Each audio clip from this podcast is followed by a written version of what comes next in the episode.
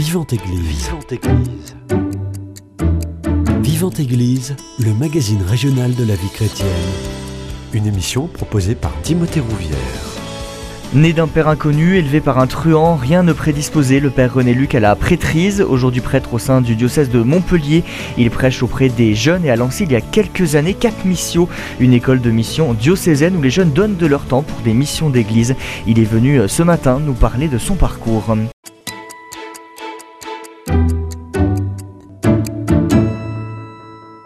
Me fait le plaisir d'être mon invité. Bonjour mon père. Bonjour. Merci beaucoup d'avoir accepté mon invitation. Euh, J'aimerais qu'on revienne un petit peu au début de votre vie. Vous avez été élevé par votre mère, c'est bien ça? Oui, tout à fait. Euh, c'est-à-dire que tout au démarrage, bah, j'ai vécu en Camargue et euh, une situation que beaucoup d'enfants connaissent, il n'y a rien d'exceptionnel. Le fait euh, que ma mère avait divorcé, donc on avait, elle avait deux enfants, c'était mes deux grands frères. Et puis ensuite, elle s'est mise en ménage avec notre père, moi et mes deux petites sœurs. Et la particularité, c'est que au moment de la naissance de ma petite sœur, cet homme nous a quittés. Voilà. Mmh. Donc, euh, deuxième échec, on va dire, pour ma mère. Mais la particularité, c'est que autant mes deux grands frères allaient voir leur père euh, un week-end sur deux, euh, autant nous, avec mes deux petites sœurs, ben, notre père nous a vraiment quittés et on ne l'a jamais revu. Hmm. C'est-à-dire qu'il nous a vraiment abandonnés. Et l'autre particularité, c'est qu'il ne nous a pas reconnus à la naissance ça veut dire que euh, ben, quand on devait aller à l'école, on devait écrire le nom du père, on devait écrire en toutes lettres inconnu, même si on connaissait son nom, hmm. mais on n'avait pas le droit de le porter. Ils n'avaient pas reconnu à la naissance. Et ça, c'était quand même assez douloureux. on a vécu comme ça les dix premières années de notre vie, euh, avec pas mal de galères. On a été euh, placé dans des foyers de la DAS, etc. Donc, ça a été ouais, une, une enfance un peu compliquée augmenté par le fait que mes deux grands frères, eux, avaient une situation normale. Ils avaient un père qu'ils allaient voir un week-end sur deux. Et nous, euh, cette situation un peu particulière. Hmm. Vous le disiez, euh, pas mal de galères, euh, enfants de la DAS. Comment vous l'avez perçu? Est-ce que c'est des souvenirs douloureux pour vous? Oui, bah, le fait d'être placé. pardon. Le fait d'être placé dans un foyer de la DAS, c'est un peu difficile parce que souvent les assistants sociales font ça pour nous soulager, pour nous, pour nous aider. Mais en réalité, euh, c'est pas facile pour elle de discerner entre euh, l'enfant, lui, ce qu'il demande, c'est être avec ses parents, avec sa maman, quoi. Donc, euh, le fait de pas avoir des bonnes conditions, euh, c'est vrai qu'on mangeait pas toujours notre faim, c'est vrai qu'on était pauvre, qu'on était dans une certaine pauvreté, mais notre nourriture, c'était l'amour de notre maman. Hmm. Donc, ça, c'était des, des, situations difficiles. À ce moment-là, votre relation avec Dieu, quelle est-elle? Est-ce que déjà vous avez reçu une éducation catholique? Il y a un événement qui va être euh, très marquant pour moi, euh, c'est qu'à l'âge de 10 ans, euh, ma mère va en fait rencontrer un homme. Et donc, comme je vous disais à l'instant, nous, on n'avait pas de présence masculine à la maison. Et là, cet homme, c'est un homme avec lequel vraiment elle va, tomber amoureuse. Et c'est la première fois de notre vie qu'on a une, une, présence masculine. Donc lui, il n'est pas très à l'aise avec mes deux petites sœurs. Euh, parce que voilà, c'est des jeunes filles, etc. Euh, pas très à l'aise avec mes deux grands frères qui vont un week-end sur deux chez leur père. Mais avec moi, il y a vraiment une complicité qui va s'installer.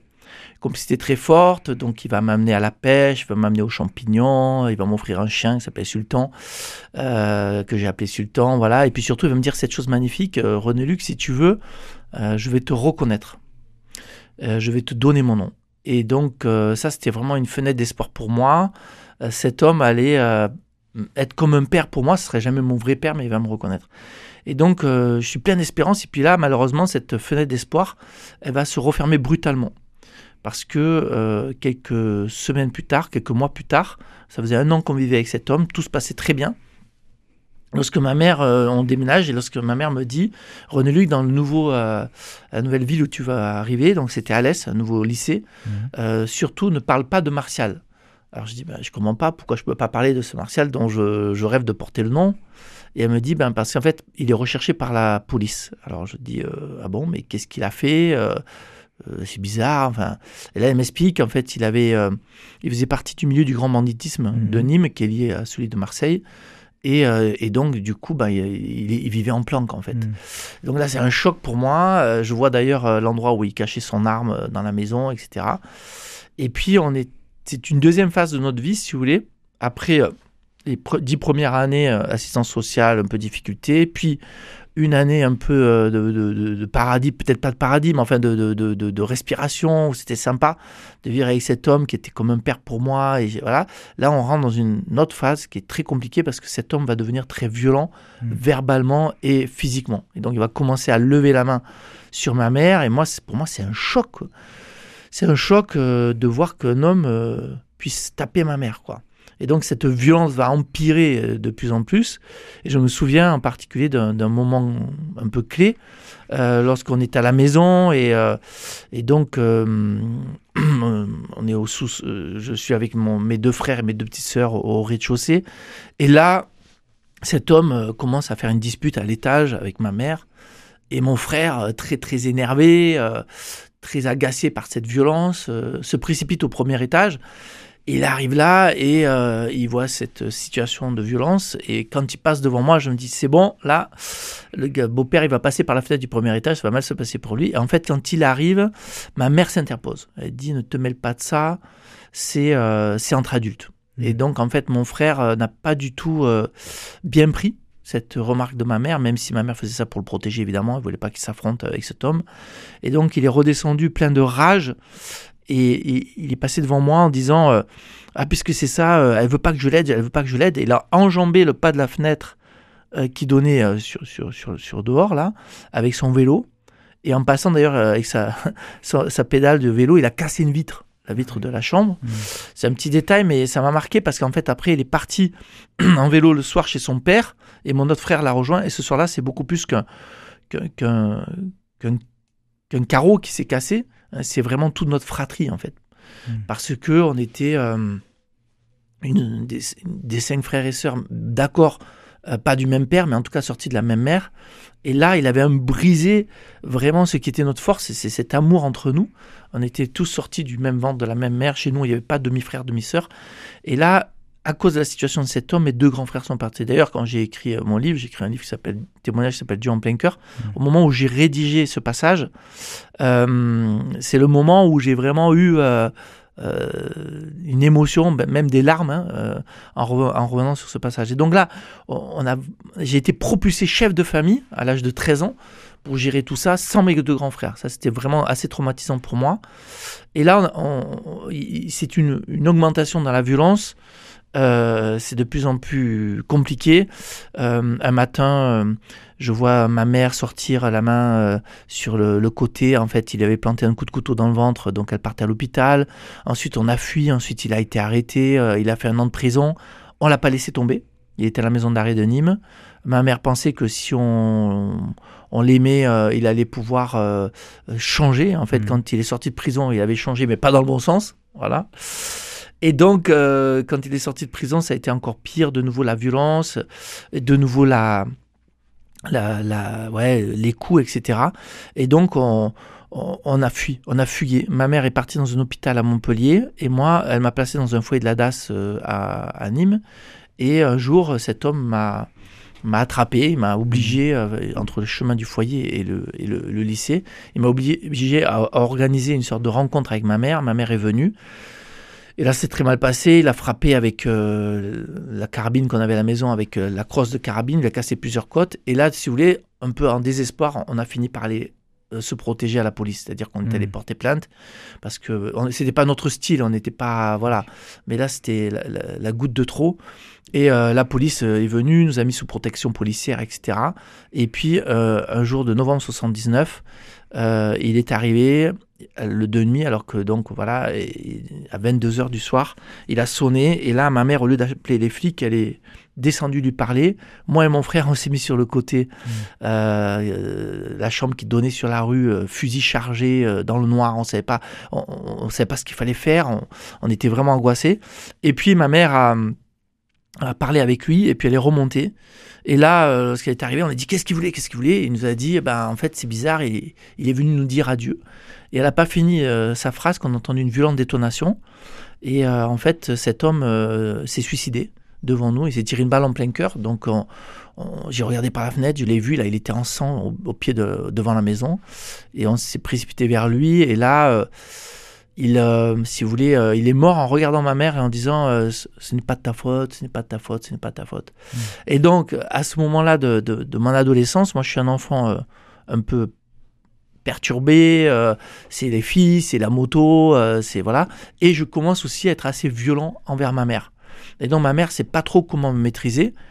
Et c'est là, enfin, je réponds à votre question, je suis désolé d'être un peu long, mais que Dieu va intervenir. C'est-à-dire que c'est ce moment où je vais prendre la pente glissante vers la délinquance, qu'il va y avoir une rencontre qui va complètement changer ma vie.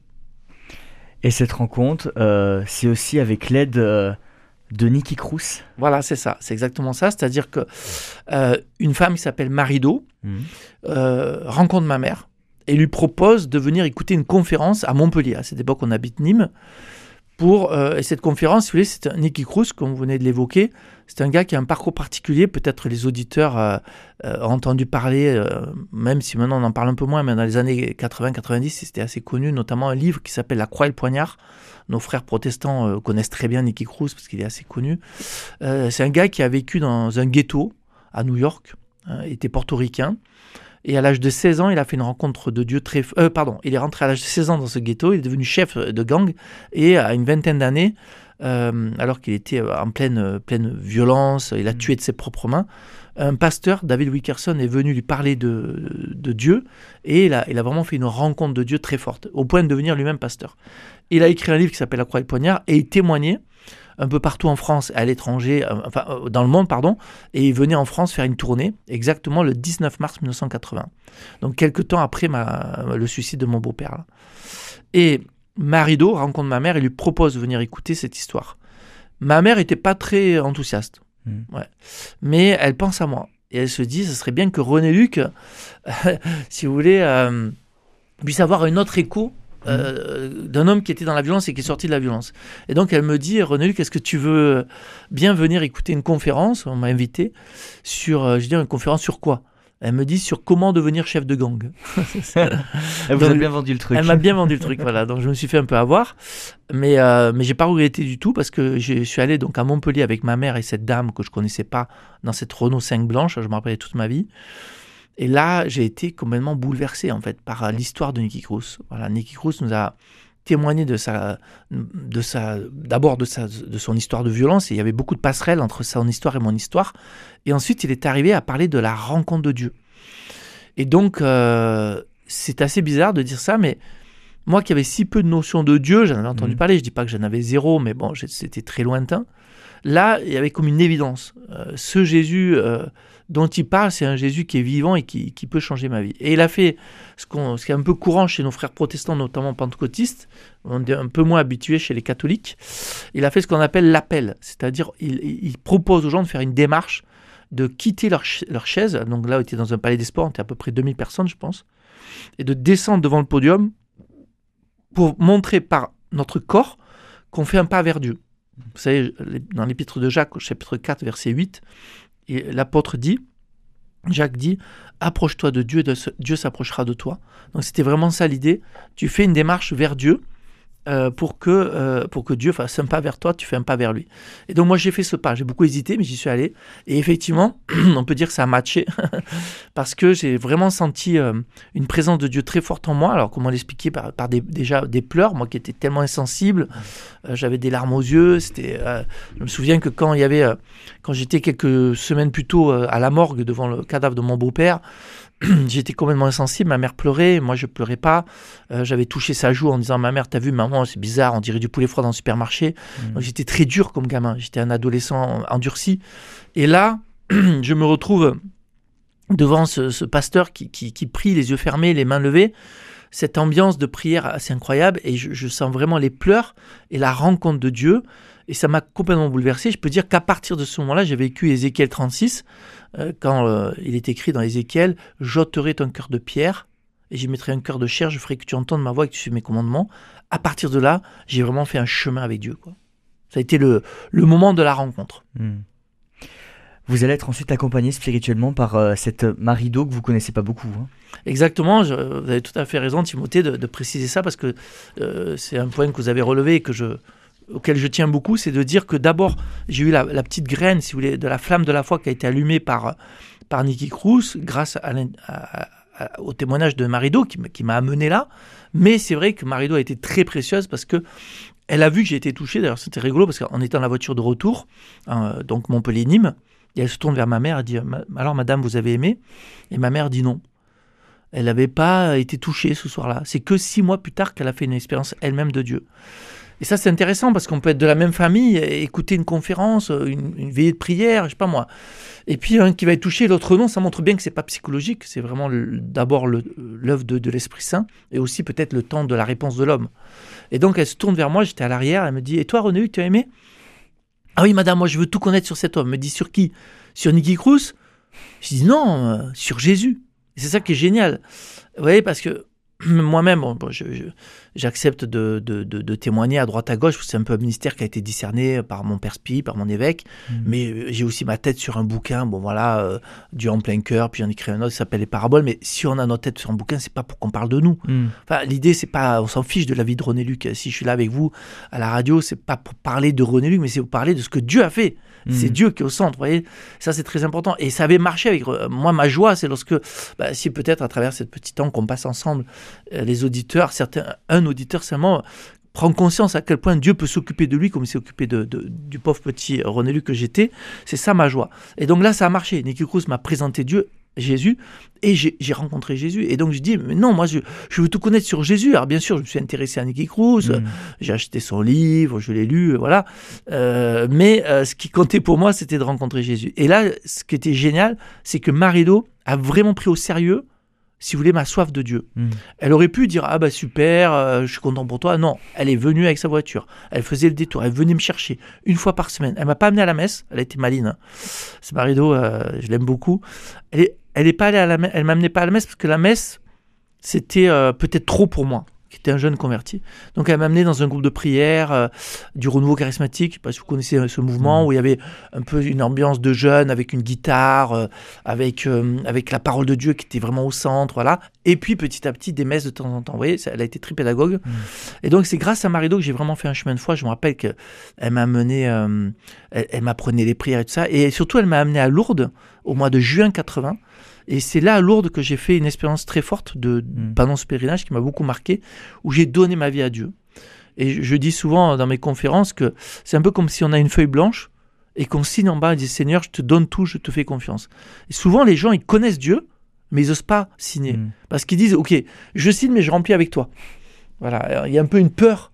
Et, et je dis souvent dans mes conférences que pourquoi on a peur de signer en bas C'est parce qu'on pense que Dieu est notre Père. Mais Dieu n'est mhm. pas notre Père. Alors, j'espère que je ne vous choque pas en disant ça. C'est-à-dire qu'il est notre Père par analogie. C'est-à-dire, l'analogie, c'est on compare quelque chose qu'on connaît pour essayer de dire quelque chose de Dieu. Quand on dit que Dieu est notre Père, on compare avec le Père, mais le Père, vous avez un Père, peut-être que votre Père est magnifique, qu'il est, bon, qu'il est croyant, qu'il est, est gentil, qu'il est doux, qu'il est humble, et qu'il a toutes les qualités de Saint Joseph, n'empêche que, comme Saint Joseph, hmm.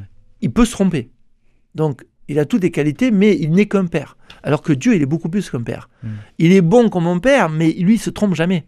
Donc, quand on dit je te fais confiance, et d'ailleurs, euh, il est apparu à Saint Faustine, une des rares fois où Jésus apparaît, souvent c'est la Vierge qui apparaît dans le monde, c'est rare que Jésus apparaisse. Il apparaît à Sœur Faustine en disant peins ce tableau en disant j'ai confiance en toi parce que si j'ai confiance en toi, je répète cette phrase, c'est que alors je deviens un vrai fils. C'est-à-dire qu'il n'est pas que père, il est Dieu. Il peut pas se tromper. Donc je peux signer parce qu'il peut jamais remplir cette feuille blanche autrement qu'en me rendant heureux. Et donc, c'est pas seulement redevenir fils, mais c'est devenir créature. Hmm. Il est mon créateur. Et je lui fais confiance totalement. Et donc moi, ce soir-là, à Lourdes, j'ai vraiment donné ma vie à Dieu et je suis devenu euh, euh, pleinement créature. Et en donnant ma vie à Dieu, en signant la page blanche, bah, il, a fait des choses magnifiques par la suite. Quoi. Père René Luc, je vous propose de faire une première pause musicale dans cette émission Vivante Église. On écoute Adorons-le.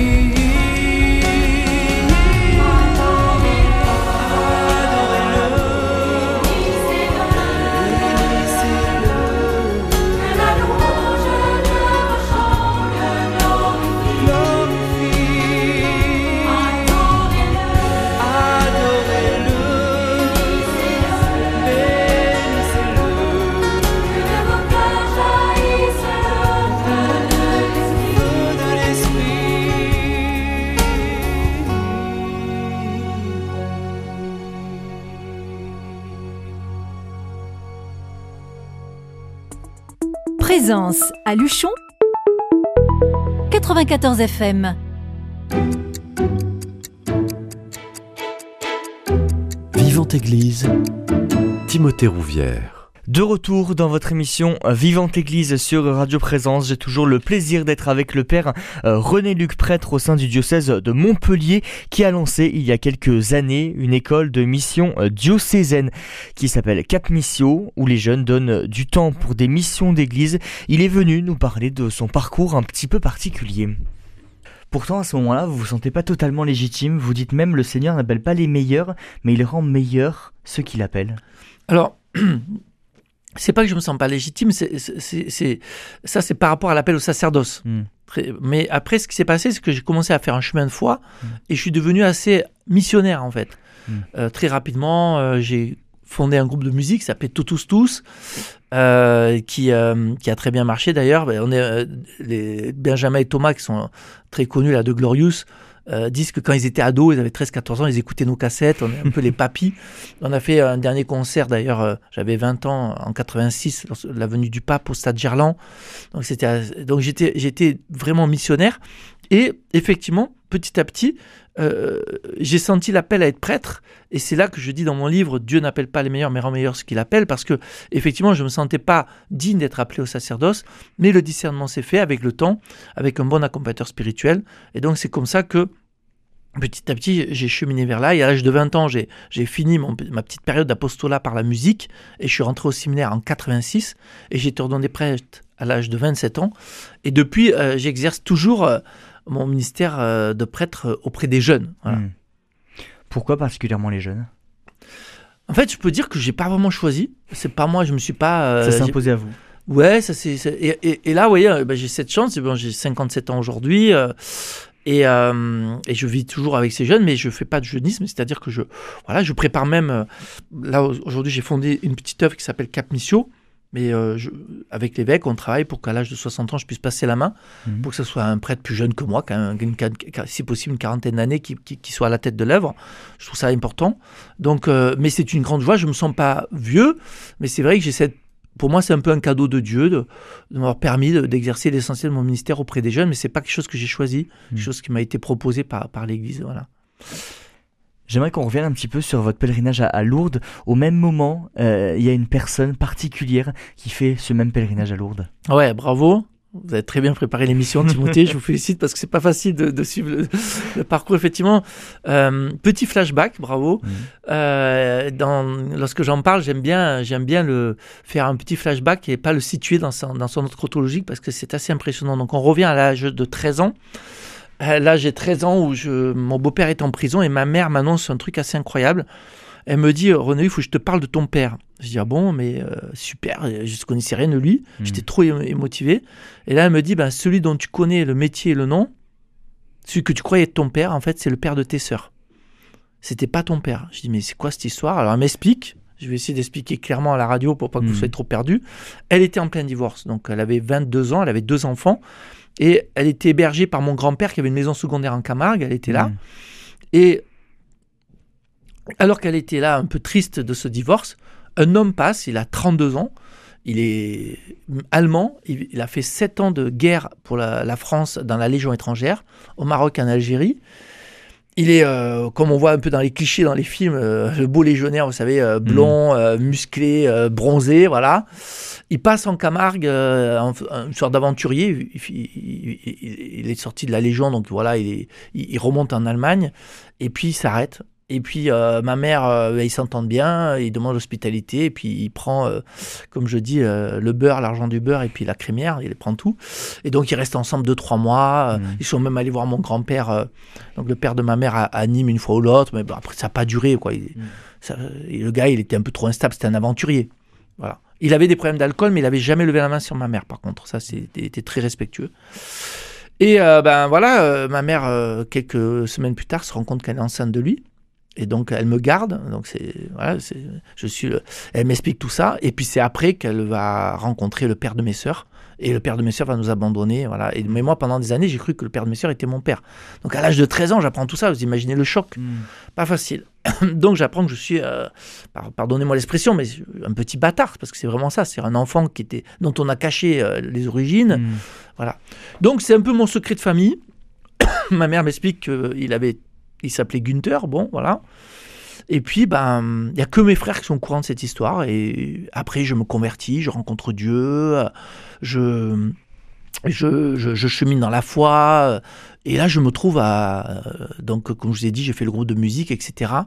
Et puis seconde première terminale pour X raisons je me retrouve en Bretagne euh, Mhm. près près de Saint-Malo. Et là, alors que je suis en terminale, exactement le 25 mai 1985, je reçois un coup de fil. Allô, je voudrais parler à René Luc. Je dis, euh, oui, c'est moi. Et là, le gars me dit au bout du fil, je suis ton père. Mm. Donc là, je tombe des nues, Mm. j'en reviens pas.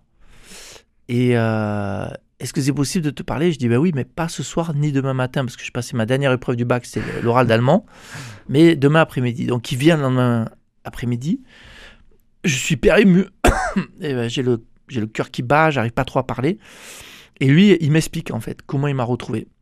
Et il m'explique qu'en 1980, Mhm. donc cinq ans avant, il a rencontré une femme qui s'appelle Sigrid à Berlin. Cette femme, il parlait toujours de, de son fils, il n'a pas eu d'autre enfant, il n'a eu Mm. qu'un enfant, c'est moi. Et elle dit, mais ben, va le retrouver parce que t'en parles tout le temps. Il dit, oui, mais je sais pas où y aller. Il est en Mm. France, mais je sais pas où. Elle dit, ben essaye. Donc il était là en Camargue et là, il a demandé des nouvelles de ma mère. Aucune nouvelle. Et là, il a eu cette idée d'aller à Lourdes pour demander un miracle. Voilà. Alors qu'il était protestant, c'est assez drôle. Et puis il est revenu à Berlin. Et puis cinq ans après, en 85, il refait une nouvelle tentative. Et là, il va au Mas en Camargue, il me trouve pas de nouveau. Et là, il va à Nîmes. Il savait que j'étais né à Nîmes. Il rentre dans une église, il demande à Dieu, aide-moi à retrouver mon fils. Il sort de l'église, il marche dans les rues de Nîmes et là, il voit une porte. Il reconnaît cette maison. C'était la maison de mon grand-père, là où il habitait, puisque, euh, comme je vous ai dit tout à l'heure, euh, il- avait prêté sa maison secondaire à ma mère. Et donc, ils étaient allés lui rendre visite une fois ou deux pendant les moments où ils étaient restés ensemble. Il frappe à la porte Et la dame qui ouvre, bien sûr, le grand-père était mort. Mhm. Et la, la- la nouvelle propriétaire avait gardé le numéro de téléphone de mon oncle. Et c'est par mon oncle qu'il m'a retrouvé à, à Saint-Malo, là-haut. euh, Il m'a retrouvé là-haut. Et, et- et donc, le, le point d'orgue, et c'est ça qui est quand même assez fou, c'est que je lui dis, mais quand est-ce que vous êtes venu me chercher la première fois à Lourdes Mm. Et là, il me dit, je me rappelle très bien, c'est l'année où j'ai rencontré Sigrid, et c'était au mois de juin 1980.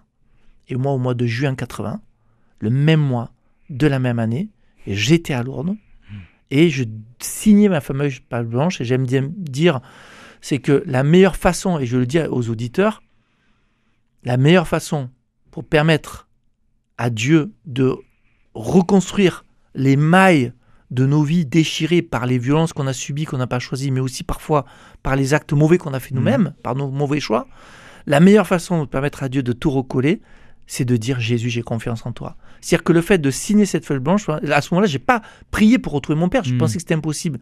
Mais le fait de dire à Dieu, je te donne tout, ben, Dieu m'a tout donné. quoi. Mm. Et donc, il m'a donné cette chance immense euh, de retrouver mon père, avec qui on a une très très belle relation. Bon, il est décédé maintenant en 2018, mais c'était magnifique. Voilà. Aujourd'hui, ma mère est aussi une femme très croyante, et dans la famille, tout le monde a plus ou moins la foi, et, et Dieu a reconstruit, il a reconstruit euh, à partir du fait que ben, on, se- on fait un pas vers lui, Mm. fait un pas vers Dieu, et Dieu en fera mille vers toi. Il vous l'a bien rendu. Il me l'a très très bien rendu. J'aimerais qu'on revienne un petit peu sur euh, déjà l'écriture de euh, votre livre Dieu en plein cœur, vendu à plus de 50 000 exemplaires. Pourquoi c'était important pour vous justement de raconter votre histoire? Alors, euh, ce livre, c'est c'est, pas moi qui ai voulu écrire en fait. Ah. À cette époque-là, j'étais dans, dans un, en mission dans une école d'évangélisation qui s'appelle Jeunesse Lumière avec le père Daniel Ange. Et excusez-moi. Et j'étais en mission d'évangélisation avec le père Daniel Ange. euh, et euh, un, un- un- un homme vient, un journaliste, s'appelle Luc Adrian, qui travaille pour Famille Chrétienne qui est un peu connu, il venait faire un article sur, euh, sur le père Daniel Ange, et puis euh, il, il me connaissait, on se connaissait un petit peu. Il m'a dit, mais René Luc, et à l'époque, je témoignais très peu, enfin. Mais lui, euh, on était allés ensemble au GMJ de Denver en 93, on était dans le même avion. Il m'avait, en tant que journaliste, il m'avait posé plein de questions sur ma, ma conversion. Et il m'a dit, mais René Luc, pourquoi t'écrirais pas un livre sur ta conversion? À l'époque, j'avais une quarantaine d'années. Et donc, je dis, bah euh, non, je ne veux pas écrire de livre parce que écrire un livre, c'est parler de soi, se mettre en avant. Mm. Euh, à la limite, témoigner oralement, pourquoi pas? Et puis par rapport à ma famille, ma mère, euh, enfin, Mm. c'est pas facile quand même. Mais il me dit, ah bon, d'accord. Et mais ça me travaille. Du coup, j'en parle à mon père Spi, c'était mon sieur Chabert à l'époque, euh, mon évêque, euh, mon, mon père Spi qui était un, un évêque à la retraite, qui est, qui est décédé maintenant, un saint homme. Et, re- et à ma grande surprise, il me dit, mon sieur Chabert, écoute René Luc, euh, tu vas écrire ton histoire, ton témoignage, parce que je dis, voilà, il y a ce journaliste qui me pose, me demande d'écrire un livre, je- moi je le sens pas trop, mais je sais pas, qu'est-ce que vous en pensez vous? Mm. Il me dit, tu vas l'écrire que pour moi. Alors je l'ai écrit que pour lui. C'est assez bizarre. J'en ai parlé à personne. Il m'a dit, tu en parles à personne, tu l'écris que pour moi. Je l'ai écrit, je l'ai donné. Donc c'était plutôt une sorte de témoignage, euh, un peu long, mais c'était pas un livre, hein, c'était c'est une ébauche, si vous voulez. Mm. Et quand il l'a lu, il m'a dit, René Luc, moi je sens vraiment que ça vient de Dieu. Je sens que tu te mets pas en avant dans ce livre, que tu voilà, essaies vraiment de, de- et que ça va aider énormément de gens Ah. qui sont dans la souffrance. Donc moi je t'encourage à le faire. Et donc du coup je, je l'ai un peu repris, développé et envoyé avant de l'envoyer à un éditeur, je l'ai envoyé à ma famille en disant s'il y en a un seul qui euh, est pas à l'aise avec ce que j'ai écrit, ben vous me le dites et, et je le publie pas quoi. Et en fait ils ont tous validé. Ma mère a retiré cinq lignes sur Mhm. l'ensemble du livre, donc c'est parce que c'était un peu trop personnel, mais voilà. Et du coup là je l'ai envoyé à Luc Adrien et à son éditeur puisque c'était un projet, une Mhm. idée qui venait de Luc et Luc m'a présenté à l'époque c'était les presses de la Renaissance. Mm. Maintenant, c'est plomb. Et c'est comme ça que le livre est sorti. Et effectivement, ça a été un- très humblement. euh, je peux dire que oui, il a été traduit en six langues. Il, il a dépassé aujourd'hui les 60 000 exemplaires. Il continue de se vendre euh, régulièrement. Et tous les droits d'auteur, je le précise pour nos auditeurs, si vous voulez acheter ce livre, tous les droits d'auteur vont pour les séminaristes. C'est-à-dire qu'il y a vraiment ce, désir euh, que, que, ce soit pas. une- C'est d'abord une œuvre d'évangélisation. quoi. Mm. Ce livre, c'est aussi une manière de montrer à tout le monde qu'aucune âme n'est perdue pour le Christ. C'est ça, je pense que effectivement Dieu a j'ai- j'aime bien donc du coup j'ai fait un autre livre qui s'appelle des paraboles ça je l'ai- dix ans Mhm. après, j'ai fait en 2000 en 2008 euh, le livre Dieu en plein cœur, en 2018 le livre sur les paraboles et j'ai une parabole qui parle de la de la porte du cœur où je dis qu'en fait Dieu frappe à la porte du cœur de, de tout homme, un peu comme une maison abandonnée. Et, et puis en fait la porte est à l'intérieur, la poignée est à l'intérieur, donc euh, pour ouvrir il faut entendre le toc-toc de Dieu. Mais je suis persuadé personnellement que Dieu fait, met tout en œuvre pour que tout homme puisse entendre son toc-toc. Ça peut être par cette émission. Peut-être qu'il y a quelqu'un qui va entendre euh, Dieu lui parler à son cœur à travers cette émission. Ça peut être par un livre, ça peut être par une célébration, ça peut être par euh, des funérailles. On va jamais à l'église, on va à des funérailles, puis là, Dieu parle à mon cœur. Ça peut être par un paysage, vous voyez, euh, ça peut être par plein de moyens. Mais Dieu a soif de tous les âmes. Dieu est le Père de toutes les âmes. Dieu a, a vraiment envie de, de- de les rejoindre chacune.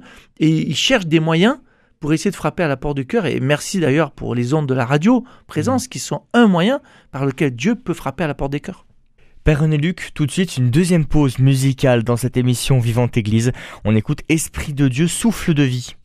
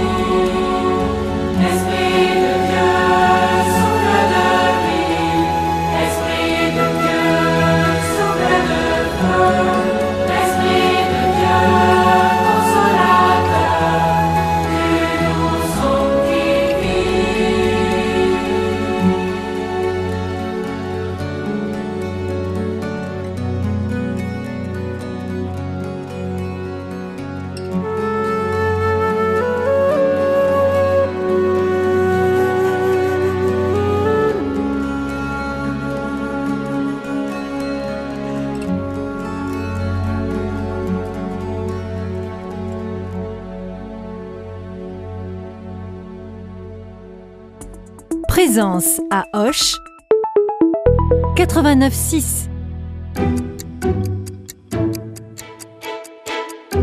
Vivante Église, Timothée Rouvière.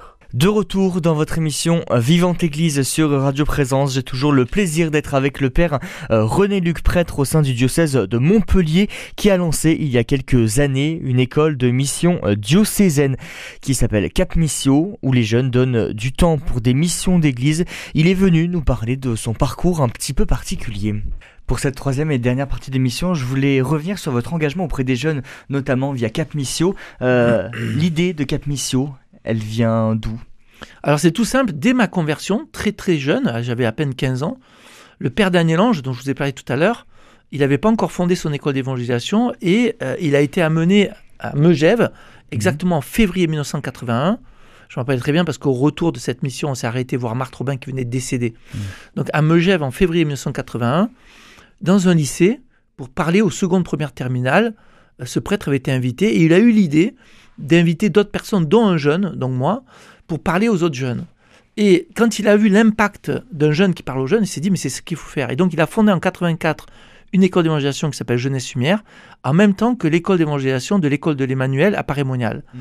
Et donc, l'idée, c'était de prendre une année de césure pour que des jeunes puissent parler à d'autres jeunes, des jeunes de 18 à 26 ans, et qui puissent vraiment être formés pour faire des missions. Et donc moi j'ai travaillé des années plus tard, le père Dagnan je m'a demandé de venir l'aider, donc ça a été discerné par mon évêque et par mon père Spi, donc je l'ai aidé de l'année 2001 à 2008, donc j'ai fait un petit passage euh, au service de cette école, et en 2015, euh, avec mon évêque à Montpellier, on a discerné d'ouvrir une école un peu semblable, mais avec une dimension diocésaine. Donc l'école Cap Missio est ouverte depuis 2015, à- on est à la huitième année maintenant, et donc elle, elle, elle, elle a pour but de, de recevoir des jeunes de 18 à 26 ans pendant un an, 12 jeunes, donc 6 garçons, 6 filles. D'ailleurs, si jamais parmi les parents qui m'écoutent, euh, vous êtes persuadés que le scoutisme est une bonne chose pour vos ados Mm. et pour vos, vos enfants, eh bien moi je vous dis que pour vos étudiants, une école d'évangélisation, c'est génial. Et n'allez pas me dire, mais non, mais il faut que- plutôt qu'il aille prendre une année de césure, euh, euh, je sais pas moi, au Pérou, euh, Ou en ou Australie. en Angleterre ou en Australie, parce que comme ça, il maîtrisera une langue. N'oubliez pas, chers parents, qu'au ciel, on parlera pas anglais-espagnol. On parlera sainteté. Mhm. Et franchement, quand je vois les fruits qu'une année pour une année d'évangélisation, où, on forme le jeune dans son pays pour être au service de son pays, quand je vois les fruits, ça leur donne une colonne vertébrale. Ça en fait vraiment des adultes dans la foi. D'ailleurs, plusieurs sont devenus responsables diocésains. Euh, par exemple, il y en a un qui est actuellement euh, responsable diocésain de la pastorale des jeunes à, dans le Jura. Il y en a une qui vient d'être nommée euh, responsable au niveau national, elle est, du secrétariat de la conférence des évêques de France. Enfin, il y en a un qui était responsable du mouvement Annuncio pour le festival. Vous voyez, donc ils ont c'est pas pour rien. Ils, ils vivent une année tellement forte au niveau de la formation. Et surtout, l'intuition de Camisio, c'est qu'on est formé sur un diocèse. Mm. C'est pas, euh, et donc c'est très ancré dans le réel. Et voilà. Et donc c'est assez, ouais, je suis très content de cette petite œuvre. Mm. Justement, qu'est-ce qu'ils font? Vous dites c'est une année riche, où ils apprennent énormément, où ils sont au service. Ils vont vivre, ils vont vivre ce qu'on, ah, vous savez, dans, dans, dans, dans les, dans, le, dans, le, dans le climat un peu de ce qu'on appelle la transformation pastorale aujourd'hui, on parle beaucoup des cinq essentiels, Mm. c'est-à-dire les cinq piliers de la vie chrétienne. Et eux, ils le vivent de manière très forte. D'abord, le premier pilier, c'est la foi, la vie de prière, la vie d'oraison, la formation spirituelle, euh, à, à- à l'intimité avec Dieu. Donc, ils peuvent vraiment vivre une relation au Christ très forte. Le deuxième pilier, c'est la formation, justement. Ils vont lire la Bible à un an, vont avoir plein de cours de théologie, etc. Savoir répondre aux questions, la bioéthique, euh, l'histoire de l'Église, les points chauds de l'histoire de l'Église, avec beaucoup de laïcs qui viennent, tous du, du diocèse, c'est vraiment très intéressant. Le troisième pilier, évidemment, c'est la vie communautaire. On ne s'est pas choisi, mais on apprend à vivre ensemble. Est-ce que vous savez, par exemple, Timothée, la différence entre le sens critique et l'esprit critique? Non, dites-moi. Eh ben, le sens critique, si je vous dis dans ma communauté, il faut pas critiquer les autres, vous allez me dire, vous êtes un gourou. Mm. Parce que le critique, la, la critique, c'est, c'est le discernement, c'est de dire, analyser une situation pour faire un discernement, c'est ça la critique. C'est pas mauvais la critique en soi. Mais par contre, l'esprit de critique, c'est, oui, le Père Luc, il a dit ça, oui, Timothée, il a dit ça, et par derrière, et pas aux bonnes personnes. Donc il faut développer le sens critique, qui a un sens de jugement et d'analyse, sinon on est une secte. Mm. Mais il faut pas laisser de l'emprise à l'esprit de critique qui lui est très mauvais parce que c'est du commérage, c'est de la, Mm. c'est de la médisance par derrière. Il faut parler aux bonnes personnes et au bon moment. Vous voyez? Ben, ça- Tout ça, on leur apprend. Donc la vie communautaire. Ensuite, les talents. Mettre ses talents au service de l'Église, c'est le côté du service. Et enfin, la mission. Parce que quand on est vraiment euh, un disciple du Christ, comme le dit le pape François dans La joie de l'Évangile, on parle plus de disciples et parmi les disciples, certains sont missionnaires, mais tout disciple doit être disciple missionnaire. Et donc, il- la dimension de la mission. Et quelle mission ils font? Eh bien, des missions de solidarité envers les pauvres, parce qu'on ne peut pas être chrétien si on fait que parler de Jésus, parler de Jésus. Mm. Il faut vraiment savoir reconnaître Dieu et Jésus dans le pauvre. Donc concrètement, ils font des, du soutien scolaire pour les enfants roms au camp du Zénith tous les, euh, tous les mercredis après-midi avec Mhm. une association. Et puis ils vont aussi auprès des SDF avec le Secours catholique tous les vendredis soirs. Ensuite, il y a une deuxième tranche de, de mission très importante, c'est dans tous les lycées. euh, pratiquement tous les lycées du diocèse font appel à nous par niveau. C'est-à-dire qu'ils vont voir chaque année toutes les secondes de tel lycée. Le lycée Nevers, le lycée de la Trinité à Béziers, voilà. Et donc, c'est génial pour les animateurs en pastoral parce que c'est quelque chose de récurrent. Et donc, il y a un travail dans, dans le temps. Du coup, ceux qui vont être confirmés, ils viennent aussi à Cap Missio pour faire leur euh, petite retraite de confirmation. Vous voyez, Mhm. donc il y a vraiment. On, on travaille dans, dans le temps, en fait. Et enfin, on a des, toute la pastorale des étudiants. Donc, euh, de même que vous avez ici à, à Toulouse, euh, je Mhm. sais que vous avez beaucoup de jeunes des- euh, de- qui sont dans les frates engagés dans l'organisation des temps forts de la pastorale étudiante. Ben, nous, c'est pareil. Les 12 jeunes Cap Missio vont être à fond dans, dans l'organisation des temps forts de la pastorale étudiante. Et enfin, des missions, ce qu'on appelle à la périphérie. Donc j'invite les auditeurs, si vous avez un peu de curiosité, à aller sur le site de capmissio.com. Et là, vous allez à onglet mission. Il y en a une qui s'appelle Veillée d'évangélisation. Et vous avez une petite vidéo de 3 minutes qui montre comment on peut faire une veillée d'évangélisation de manière simple, Mhm. reproductible dans votre paroisse. Mhm. Et là, on a tous les mois, on fait cette veillée. en- à la périphérie, où on invite les gens de la rue à rentrer dans l'église pour déposer une bougie, écrire une intention et euh, piocher une parole de Dieu. Et vous voyez, en ce moment, on a commencé les premières années, il y avait 50, 100 bougies allumées. Aujourd'hui, à 320, 340, c'est impressionnant en deux heures. Parce que les gens du quartier le- aiment vivre ça, parce qu'ils en parlent, parce qu'ils amènent des amis. On a des gens qui demandent le baptême, on a des gens qui se sont mariés à l'église, qui n'étaient pas mariés à l'église. Mhm. On a des gens qui ont fait leur première communion. Enfin, vraiment des fruits incroyables. Très simple, mais parce que c'est une pastorale diocésaine dans la durée. Selon un sondage de Santé publique France, un jeune sur cinq a déjà connu un épisode dépressif. C'est beaucoup et c'est encore plus accentué depuis la crise sanitaire. De quoi nos jeunes ont besoin De quoi nos jeunes ont soif, selon vous? Bah, déjà, je pense que les jeunes ont besoin de la vertu d'espérance. hein. Mm. Donc, euh, moi, je suis de- originaire de la Camargue. C'est Saint Pierre dit que votre espérance soit comme une encre jetée dans le ciel. Donc, l'espérance, elle n'est pas humaine. C'est une vertu théologale. Elle est reliée à Dieu. Et donc, cette espérance, elle vient d'abord si nous, les chrétiens, on est dans l'espérance. Je sais que quand on a construit le bâtiment de Cap Missio, l'évêque a eu l'audace incroyable de construire un bâtiment euh, énorme, de plusieurs millions d'euros. Voilà, et donc c'est- une autorité, hein, je veux dire, c'est Mhm. pas. Mais moi, il a vendu un bâtiment du diocèse pour construire ce bâtiment-là. Et moi, j'étais un peu choqué. Je dis, mon Seigneur, mais ça va, ça va jaser. On va dire, mais pourquoi? Mais il dit, mais il faut y croire. C'est l'église d'aujo- d'aujourd'hui, c'est l'église de demain. Et en fait, je me suis rendu compte que tout le monde était ravi de ça, en fait. Moi, j'avais peur des critiques. Mais pourquoi l'église construit ce bâtiment, etc. Et en fait, non. C'est que les gens disent, mais oui, l'église, on y croit. Mais si on fait que gérer le TGV qui va dans le mur, on n'y croit pas. Mais si on construit, si on y va de l'avant, et si on investit sur les jeunes, c'est qu'on y croit. Vous voyez ce que je veux dire, Timothée? Mm. Donc, l'évêque a été vachement prophète, en fait. Mm. Et donc, c'est ça. Donc, les jeunes, quand ils voient qu'on investit, et je crois que c'est un peu le cas sur Toulouse, vous avez beaucoup de, de choses qui sont créées pour les jeunes. Mm. Mais c'est génial. Parce qu'on on n'est pas seulement en train de gérer, comme, tant bien que mal, euh, la fin. Donc, déjà, un jeune, il a besoin de voir ça. Mm. De voir que l'Église y croit. Et que l'Église innove, que l'Église est vivante. Voilà. Donc, ça, c'est un premier point. Et puis, le deuxième point, je dirais, un jeune, il a besoin de nous voir sourire un petit peu. Parce que voilà, euh, Nietzsche disait euh, Je commençais à croire en Dieu lorsque les chrétiens auraient une tête de ressuscité. Et c'est vrai que parfois, on a un peu une tête euh, Mm.